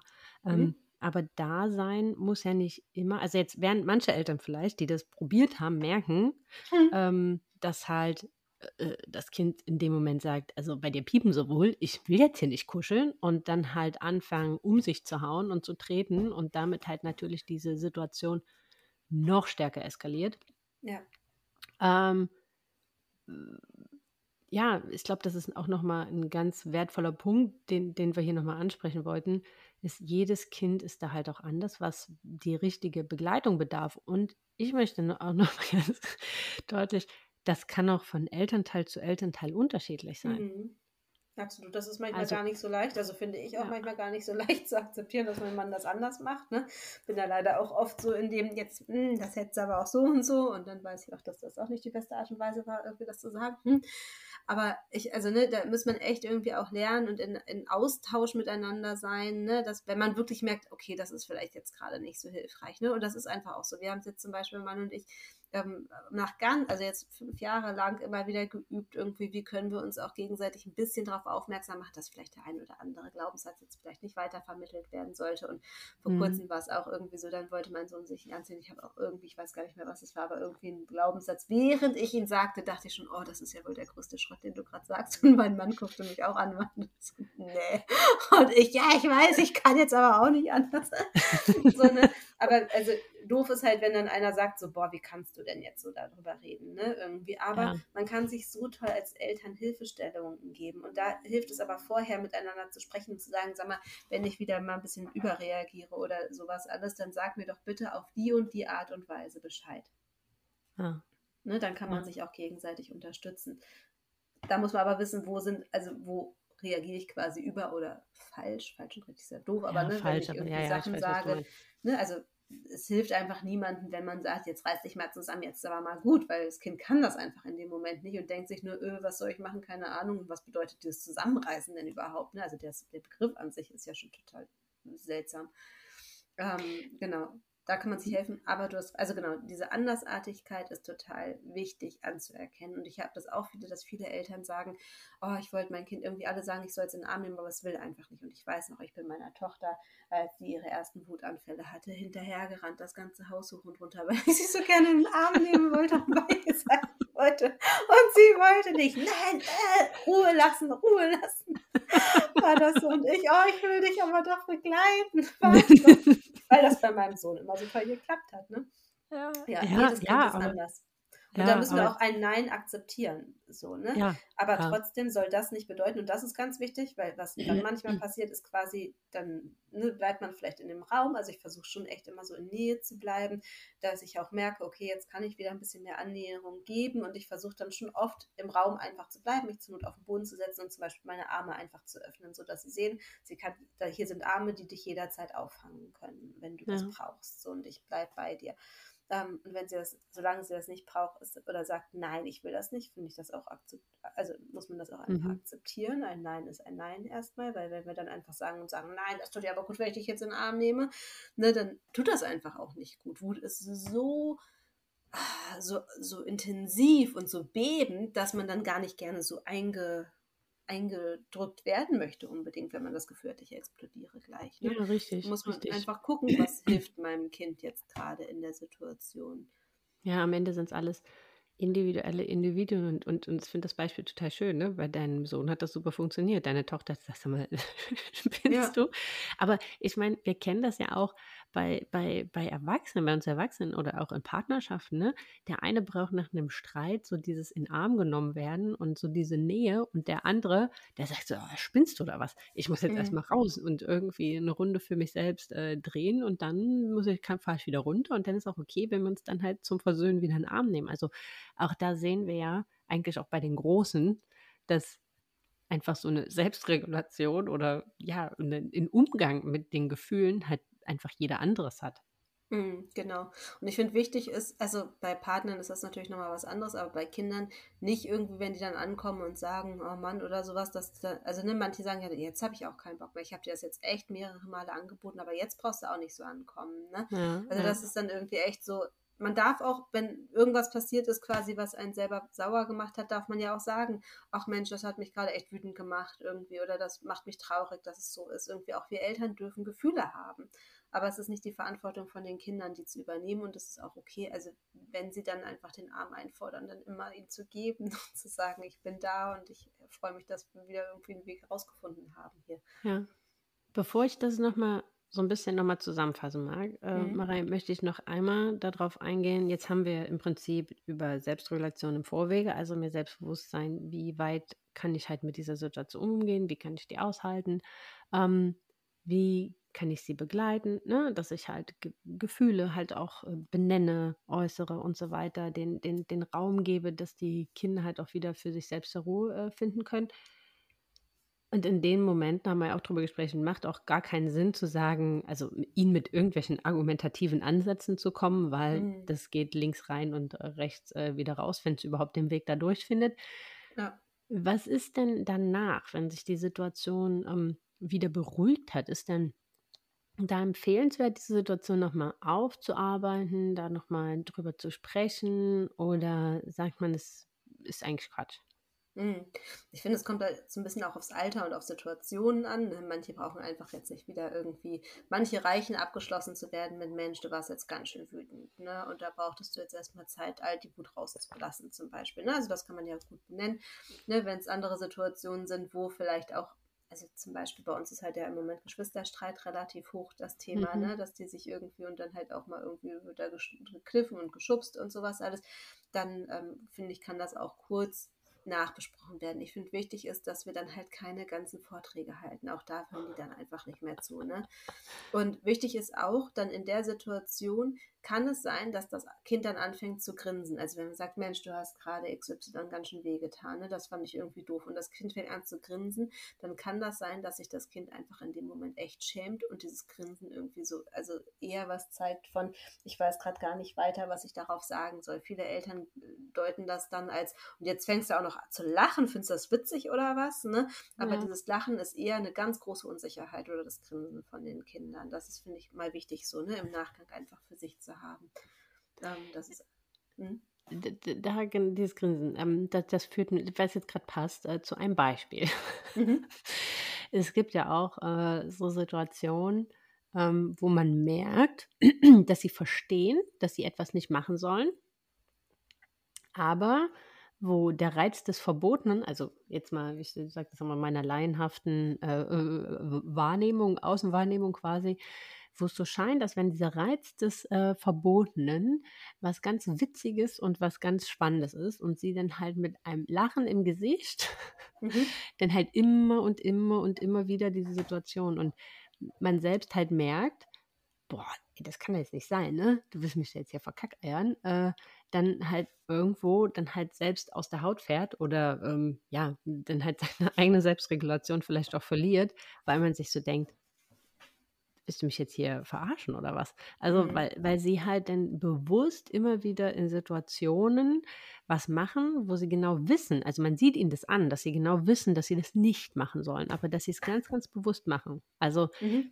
wenn es jetzt in Omas und Opas, äh, die, die, die reizen und so. Mhm. Mhm. Naja, also ich finde, das eine ist, also ne, das ist einfach auch, also das ist ja auch wenn sie das wissen und dann versuchen sie es immer wieder, dann hat das ja auch was Spannendes irgendwie. Ne? Und ja, dann passiert das ja insgesamt, dass dann so ein lustiges Kitzeln im Bauch passiert und sowas. Das ist ja noch nicht mal, dass sie das dann bewusst machen, sondern ne, ich weiß noch, wie irgendwas war vor kurzem, da wollten die irgendwie, ich glaube, Süßigkeiten stibitzen oder Fernsehen, eins von den beiden Sachen. Und ich habe die richtig so zusammen kichern gehört irgendwie. Ne? Und ja. dann merkst du, es kommt einfach aus denen raus irgendwie. Und das ist ja eigentlich auch das Schöne, das, was wir uns oft so verbieten, diese ganzen Gefühle ne, irgendwie ja. da zu haben. Das heißt, nichts von den Gefühlen würde ich erstmal als, also ist jetzt irgendwie boshaft gemeint oder ja. was weiß ich nicht was, sondern das kommt manchmal einfach auch so raus. Wichtig, finde ich, wenn die Sachen wirklich einfach nicht gehen. Dass wir dann nicht einfach immer von der Ecke, von da hinten, ah, mach das nicht, aber nee, ne, äh, mach also nicht irgendwie, hm, hm, hm. also jetzt mal so ganz, weil, dieses ganz typische Beispiel mit einer Steckdose, nicht in die Steckdose greifen, lass ja. das irgendwie so und dann erlebt das Kind ja eigentlich immer nur, ah, ich mache das und meine Mama sagt was und ich mache das und meine Mama sagt was so, sondern da wirklich auch dann aktiv hinzugehen und sagen, stopp und dann nehme ich das Kind raus aus der Situation. Das können wir auch aus allen anderen späteren Situationen drauf hingehen, dass wir nicht irgendwie in dieses Ewigkeit Quatschen kommen, sondern dass wir ins Handeln kommen. Und wenn wir es ernst meinen, dann müssen wir uns einfach nochmal überlegen, ne, mit den Grenzen. Ist das mhm. lebensgefährlich? Geht irgendwas jetzt gerade kaputt? Überlasse ich die Grenzen von anderen? Ist das ein Nein aus Bequemlichkeit? Tut mir das ja mhm. jetzt gerade weh oder sowas? Ne? Also, warum sage ich das jetzt gerade? Und wenn das, wenn das alles ist, nein, das Nein ist wirklich einfach Nein, dann würde ich auch wirklich nochmal gucken, geh auf die Augenhöhe mit deinem Kind und, ne, und guck vielleicht auch, was es stattdessen machen kann. Mhm. Also mhm. manchmal ist ja auch einfach, dann wollen sie irgendwas und gucken, was ist das Ziel eigentlich, was es haben möchte. Okay, so und so nicht, aber lass uns doch mal überlegen, was, was stattdessen funktionieren könnte. Ja, also ähm, habe ich auch schon oft gemerkt, dass es dann ganz oft, wo wo mein Mann dann feinfühliger ist und sie dann halt ganz schnell aus dieser Situation. Also ich fühle mich dann ganz oft gefangen in dieser Spirale. Mhm. Und er erkennt das aber sehr gut und kommt dann halt mit irgendwas anderem und lenkt sie dann halt ab, ach komm, nimm noch den Kochlöffel. Und dann ist auf einmal, ist auf einmal überhaupt gar nicht mehr wichtig, in die heiße Pfanne zu fassen. Ja. Ja, also genau, äh, ja, ja, das ist, ähm, bin ich völlig bei der da aus der, aus der, aus der Situation nehmen. Und im Nachhinein ist mir auch völlig bewusst, dass sie das ja nicht mit Absicht macht oder dass sie das nicht böswillig macht. Aber mhm. in dem Moment fühlt sich das äh, dann halt auch selber an. Aber bevor wir jetzt so ein bisschen aus der Sicht der Eltern und wie kann ich mir selbst helfen gehen, würde ich gern vielleicht nochmal kurz zusammenfassen, ähm, was so, was wir jetzt alles, hat ja unsagbar viel drin gesteckt, was wir jetzt, äh, mhm. was wir mhm. jetzt gesagt haben. Also äh, berichtige mich gerne, wenn ich irgendwas vergesse oder mhm. irgendwas mhm. falsch, äh, falsch sage, aber der erste Schritt ist ja eigentlich so für sich selbst zu definieren und für sich selbst einen Weg der Selbstregulation zu finden. Hm, Richtig? Absolut. Und der größte, wichtigste, anstrengendste, Der größte und der wichtigste. ähm, bevor ich, bevor ich, ähm, ja, da sind wir halt wieder, gestern habe ich es erst gelesen, ne? unsere Kinder sind nicht das, was wir sagen, sondern die sind das, was wir tun. Mhm. Ähm, einfach Vorbild. Das ist, das ist das, was unsere Kinder am meisten mitnehmen. Aber also, dass ich mir selber erstmal irgendwo ein Ventil schaffe oder irgendwo für mich, ähm, ja, weiß, wie ich halt mit diesen Situationen umgehe und vielleicht auch meine Grenzen des Aushaltens kenne. Genau, das ist total wichtig. Ne? Und da hilft es wirklich auch zum Beispiel abends mal so ein kurzes Tagebuch zu führen, wenn man anfangen möchte, sich damit auseinanderzusetzen. Manchmal kommt man irgendwo an, an einem Punkt, wo einem vielleicht doch Beratung, Coaching, also ich habe ganz viele Mamas, mit denen ich zusammen nochmal gucke, was sind da für Glaubenssätze, wie können wir die auflösen und so. Das ist oft auch viel Arbeit so, aber die ersten Schritte helfen schon, wenn man mal am Tag reflektiert und guckt, ne? wie du sagst, ah ja, was hat mich da genau eigentlich an dieser Kochsituation mit der Pfanne so genervt? Ne? Was war das? Ja. Was steckt dahinter? Weiter. Und wenn man das immer so ein bisschen mehr aufklüsert und wirklich immer mehr, dann, dann findet man oft Glaubenssätze oder Themen einfach, die, mit denen man selber noch nicht abgeschlossen hat. Ja, ja, ja, spannend.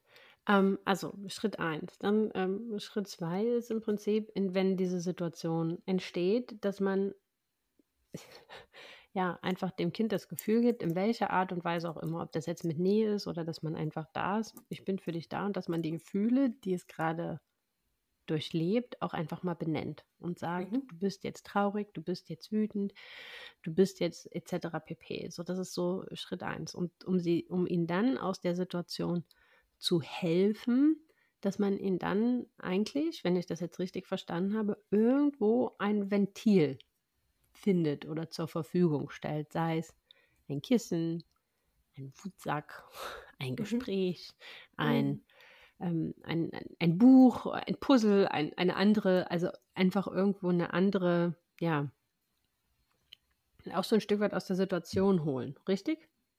Hm, ja, ich glaube, also mit dem Puzzle und dem Buch und sowas alles, das wird ja dem Gefühl nicht so richtig gerecht. Ne? Also ich würde schon eher eine Handlung finden, erstmal, wie sie schaffen, auch mit dieser Wut klarzukommen. Ne? Das heißt, irgendwo in den Kissen boxen, irgendwie auch mal laut zu schreien. Wenn das mit dem Schreien sehr laut ist, kann man auch anbieten, in ein Kissen reinzuschreien oder so in seine Armbeuge oder sowas, was so ein bisschen den Schrei dämpft irgendwie. Aber erstmal wirklich zu gucken, Ne, und da ist es wirklich auch wichtig, wieder auf sich selber zu gucken. Was ist auch mein Gefühl in dem Moment? Bin ich selber auch wütend? Ne? Und hüpfen ist wirklich einfach was mal aufstehen und zu hüpfen. Oft sind wir dann so erstarrt in diesem Moment auch. Und aufstehen und hüpfen ist erstmal was. Hüpfen macht eigentlich jeden irgendwie erstmal gelassener und baut einfach so diese ganze Anspannung erstmal wieder ab. Das kann ja. total hilfreich sein. Genau. Okay. Aber ne, also was auch helfen kann, ist wirklich einfach zu benennen, was gerade das Problem ist. Du wolltest gerade einen anderen Becher haben, zum Beispiel. Ne? Oder irgendwie solche ja. Sachen. Ne? Oder vielleicht auch als Frage, wenn man nicht sicher ist, ne? ist das das Ding oder ist es was anderes? So, ne? Manchmal kann man wirklich mit kurzen Sätzen sie auch erreichen. Und wenn man, ja, genau, das ist das. Und dann hilft, ist manchmal auch schon so ein, ach ja, das ist das, okay, was wollen wir denn jetzt machen irgendwie? Ne? Also wirklich dann dann kann es auch sein, dass dann erstmal der nächste Wutanfall wieder anfängt und so, aber dann wissen wir immerhin schon mal, was das Problem ist an der Situation. Was das Problem war. Und dann muss man ganz hart einfach sagen, aussitzen. Mhm. Ja, genau, also ich glaube, auch da ist wieder, ne, dass ich will ja immer gerne, dass wir das nicht als so, als so, also anstrengend ist es. Ne? Das heißt, aber da können so viele Sachen dabei passieren. Das heißt, wenn es so anstrengend ist, hole ich mir vielleicht Oropax, weil es mir zu laut ist gerade. Ne? Und sorge wirklich in der Situation auch gut für mich. Oder ich hüpfe halt, um die Anspannung loszuwerden. Oder was wirklich auch gut helfen kann, ist so, ähm, ich weiß gerade gar nicht der Name, ein Psychologe aus Amerika hat das Zauberatmen empfunden, erfunden, erfunden ist auch, aber ne, irgendwie so eine, im Endeffekt ist auch nichts anderes. Wenn wir in Stress geraten, fangen wir ja an, automatisch in die Brust zu atmen. Und das ist halt was, wo wir dann irgendwie auch schnell irgendwie in so eine Anspannung geraten, wieder wir ja. Eltern. Ne? Das heißt, was wirklich helfen kann, ist uns hinzusetzen, vielleicht auf den Stuhl. Manchmal hilft ja auch die Füße so zu erden, aber manchmal können wir uns auch nicht auf den Stuhl setzen, dann setzt man es halt auf den Boden. Mal kurz, um sich selber auch zu erden und zu gucken, was spüre ich gerade. Das sind so Notfallmaßnahmen, wenn ich selber merke, dass ich langsam aufbrausend werde. Ne? Mhm. Dann kann ich zum Beispiel einfach mal in die Situation reinfühlen, meine Hände auf dem Boden oder Füße auf dem Boden und den erstmal bewusst wahrnehmen und spüren. Ne? Oder dann könnte ich wirklich einfach tief einatmen, bis 15 beim Einatmen und dann wieder beim Ausatmen, am besten durch den Mund so und auch mit so einem Sch bis fünf ausatmen. Und das ist manchmal auch so, also auch da lernen unsere Kinder enorm viel, weil sie an unserem, als, also wieder an dem Modell lernen und sehen, mhm. oh, Mama probiert gerade. Und dann kann ich auch sagen, boah, ich bin auch gerade so wütend, ich muss mal was dagegen tun irgendwie. Ne? Und dann hüpfe mhm. ich oder atme ich irgendwie. Und mein Kind sieht quasi auch, dass Mama oder Papa versucht, einen Weg aus diesem Gefühl wieder rauszufinden. Ja. Das ist, das fand ich jetzt äh, ganz, ganz, also das mit dem Hüpfen und auch das mit diesem Erden und glaube auch nochmal ganz wichtig, dann zu benennen, das führt uns ja auch gleich zum nächsten, ähm, Mama oder Papa, wir sind jetzt auch wütend, wir sind jetzt auch gestresst von dieser Situation, wir machen jetzt erstmal was dagegen. Ich glaube auch das zu benennen, also das war jetzt für mich auch nochmal so ein Schlüsselmoment im Kopf, so dieses, mhm. ja stimmt, ja klar, warum kann ich das nicht auch einfach sagen, dass ich auch diese Situation jetzt auch diese, dass mich diese Situation jetzt auch wütend macht oder dass ich jetzt auch wütend bin in dieser Situation, dass es mir mhm. jetzt schwerfällt, in meiner Ruhe zu bleiben und ihr dann halt einfach zu zeigen, pass auf, und so gehe ich damit um. Mhm, genau, und wichtig ist, finde ich, was du gerade so klar sagst, die Situation macht mich wütend, du machst mich nicht wütend. Das ist schon auch ein enorm großer Unterschied. Ne? Ja, ja. Ähm, Jetzt wird es aber nichtsdestotrotz, und das ist was, weil du es angesprochen hast, auch so ähm, Anforderungen, die man als Eltern an sich stellt und ähm, so wertvoll, wie so viele Instagram-Profile, Bücher und Ratgeber auch sind, ähm, manchmal erhöhen sie einen enormen Druck mhm. auf Eltern, weil ja. sie, weil es Situationen, weil natürlich in auch so Profilen oder halt bei, bei vielen Profilen einfach nur diese Erfolgsmechanismen dargestellt werden, so möchte ich es mhm. jetzt einfach mal sagen. Ähm, und ganz oft untergeht so dieses, ich konnte, ich konnte nicht aushalten, ich habe es nicht geschafft, mich selbst zu regulieren und ich habe geschrien. Mhm. Ich, ich, jeder, ich glaube, jedes Elternteil weiß im nächsten Moment oder schon in dem Moment, wo es passiert ist, das war völlig kontraproduktiv, weil es nichts bringt, aber es ist passiert. Die Hutschnur ist mhm. geplatzt, der Faden ist gerissen, warum auch immer, das muss man auch gar nicht, ähm, finde ich, jetzt tiefer drauf eingehen. Aber ähm, wie geht man denn für sich als Elternteil damit um? Mhm. Ich finde, wie wir mit allen Menschen eigentlich damit umgehen würden. Würde uns das mit anderen Menschen passieren, also mit unserem Partner oder Freunden oder sowas, dann würden wir uns mit Sicherheit entschuldigen. Bei Kindern haben wir manchmal so ein bisschen das Gefühl, da gibt es irgendwie so eine Hierarchiegedösel und ich finde, das gibt es auf dieser Ebene dann einfach nicht. Ne? Und da ist es, finde ich, auch ganz klar, dafür einzugestehen. Wir hatten tatsächlich vor kurzem so eine Situation am Essenstisch, da hat es mich irgendwie, da war unser, also unser Baby war irgendwie so unruhig und ich war irgendwie schon so voll irgendwie und habe dann auch irgendwie rumgemotzt. Und dann war auch meine Tochter irgendwie, ah, Mama ist doof und dö, dö, dö, dö, und hat dann ordentlich gewütet. Und mein Mann war irgendwie gerade nicht da und meine Mutter war nur da und die hatte gesagt, nein, Mama ist doch immer lieb. Und dann dachte ich, nein, das stimmt einfach auch gar nicht. Ich bin nicht immer lieb. Und das war auch wirklich einfach nicht lieb. Und dann habe ich gesagt, weißt du was, du, das, du hast recht, das war eine richtig doofe Reaktion von mir. Und Mama ist auch nicht immer lieb. Das war gerade richtig blöd. Und das tut mir auch total leid, dass ich dich angemotzt und angeschrien habe. So. Und dann hat sie nochmal fünfmal gesagt, dass sie das jetzt richtig doof fand. Und das kann sie auch irgendwie total, also das ist auch ihr Recht und das stimmt ja auch. Wenn ich ihr immer ja. sagen würde, nee, Mama irgendwie, also das war, Mama ist immer lieb, dann hat ja mein Kind ein total falsches, also dann, was, was war denn das dann? Dann ist mhm. es also mhm. lieb, wenn ich angeschrien werde oder angemotzt werde in der Situation. Das stimmt ja nicht. Kann also passieren, aber ich finde, dann haben, haben unsere Kinder auch ein Recht auf Entschuldigung. Wir wollen ja auch ja. gerne, dass unsere Kinder sich entschuldigen, wenn sie irgendwie, vielleicht irgendwie das Geschwisterkind doof angemotzt haben oder den Spielkameraden geschubst haben oder sowas. Ne? Warum müssen wir uns dann nicht entschuldigen? Ja, ja, das stimmt. Äh, das stimmt total. Ähm, also das erste ist entschuldigen und dann aber noch einmal äh, ganz kurz das Thema, ähm, es ist okay, dass es halt auch mal passiert. Mhm, genau, also das passiert, also genau, ich glaube, also es ist natürlich immer das Maß, ne, was passiert jetzt quasi ja. gerade so, ne, irgendwie. Und wenn wir, also manchmal sagt man dann ja auch Dinge, die wirklich einfach verletzend sind. Und dann ist es wichtig, das einfach auch mit denen aufzuarbeiten ja. und sagen, boah, die Situation, die hat mich gerade so überlastet irgendwie, ich muss mal gucken, wie ich da besser für mich sorgen kann, ne, irgendwie. Das, ja. Und das, das ist so wichtig, ne? Das ist auch wieder was, was dann abends ins Tagebuch rein kann. Oder war eine Situation, da war ich ganz schön überfordert. Was hätte ich in der Situation vielleicht gebraucht, um anders reagieren zu können? Ja. So, ne? Ähm, und das ist ein Prozess. Das ist ja auch nicht einfach so, weißt du, wir haben vielleicht jahrelang als Kind eingetrichtert bekommen, dass wir immer lieb und artig sein sollen irgendwie. Und das klappt ja einfach nicht, weil wir haben einfach auch Bedürfnisse und Wünsche, die nicht erfüllt werden. Das ist Kacke.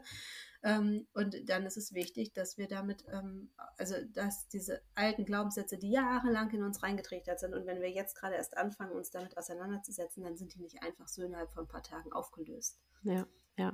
Ja, also ich glaube, dass es, da ist so was ganz Wichtiges drin, dass es halt einfach, es ist okay, das passiert alles im Rahmen, ne? Also ähm, muss man, muss man so sagen. Ähm, und das ist auch was, was mir in dem Moment hilft oder hilft. Also zum einen ist dieses danach sich in den Arm nehmen, entschuldigen, es tut mir leid, ne? Ähm, ich konnte jetzt hier selber mit dieser Situation gerade nicht umgehen.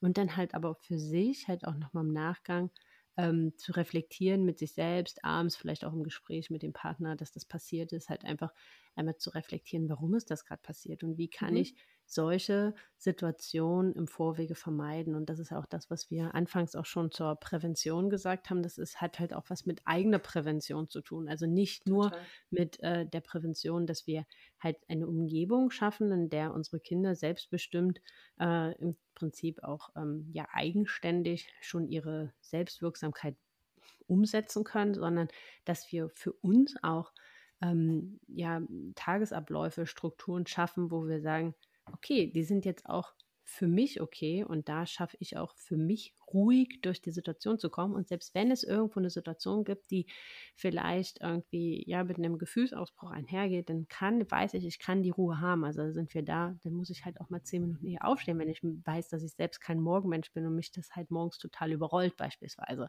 Mhm. So, ne? Also bei mir ist das, wenn ich morgens eine Stunde Sport gemacht habe, bevor hier alle aufgestanden sind, dann kann ja morgens die Welt untergehen. Dann bin ich das, bin ich das, mhm. das, das Ying der Person, ne? Dann sitze mhm. ich hier da und denke mir so, ja, alles okay, ist überhaupt gar nicht schlimm und ich verstehe, dass das dich das gerade unsagbar frustriert, dass wir die Hose anziehen müssen und nicht ähm, die kurze Hose anziehen können, weil draußen sechs Grad sind. So, ne? Dann habe ich da für mich einfach, weil ich irgendwo schon was für mich getan habe an diesem Tag. Ja. Und wenn man das für sich selber weiß, ähm, sind wir dann ja irgendwo auch bei der Selbstregulation, die man für sich einmal herausfinden muss, dann ähm, macht das schon vieles leichter. Mhm, genau, eigentlich zeigt es dann nur, wenn wir überfordert sind, wenn wir so ja. reagieren, wie wir eigentlich nicht reagieren wollen, dass Bedürfnisse von uns gerade absolut nicht erfüllt werden. Ne? Und ja. da ist es dann einfach total wichtig. Ne? Ich finde dieses Beispiel immer wieder super prägnant mit dem äh, Flugzeug, wenn die Atemmasken runterfallen, du setzt sie als erstes selber auf. Vorher, also und dann hilfst du jedem anderen um dich herum. Aber es bringt nichts, wenn du deinen zwei Kindern und deinem Mann hilfst irgendwie und dabei wird dir schon schwindelig und du kannst dir die Atemmaske selber nicht mehr aufsetzen. Es geht ja. also das macht einfach keinen Sinn, da haben deine Kinder dann auch nichts davon, wenn die Mama dann da ohnmächtig neben einem liegt irgendwie und die Richtig. aber die Atemmasken drauf haben. Ne? Richtig. Marei, wir haben die Zeit schon vollkommen überschritten, aber ich habe das jetzt bewusst gemacht, weil einfach so viel Wertvolles drin gesteckt hat. Ähm, ja, also äh, das finde ich immer mit das Schönste an diesen, an diesen Podcast-Interviews. Hat auch für mich selber immer so unsagbar viele erhellende Momente. Absolut, ähm, für mich auch. Und ähm, ich, ich danke dir vielmals für deine Zeit äh, dass gerne. du dir die genommen hast. Ich glaube, das äh, bringt euch da draußen ganz, ganz viel. Ich hoffe es jedenfalls.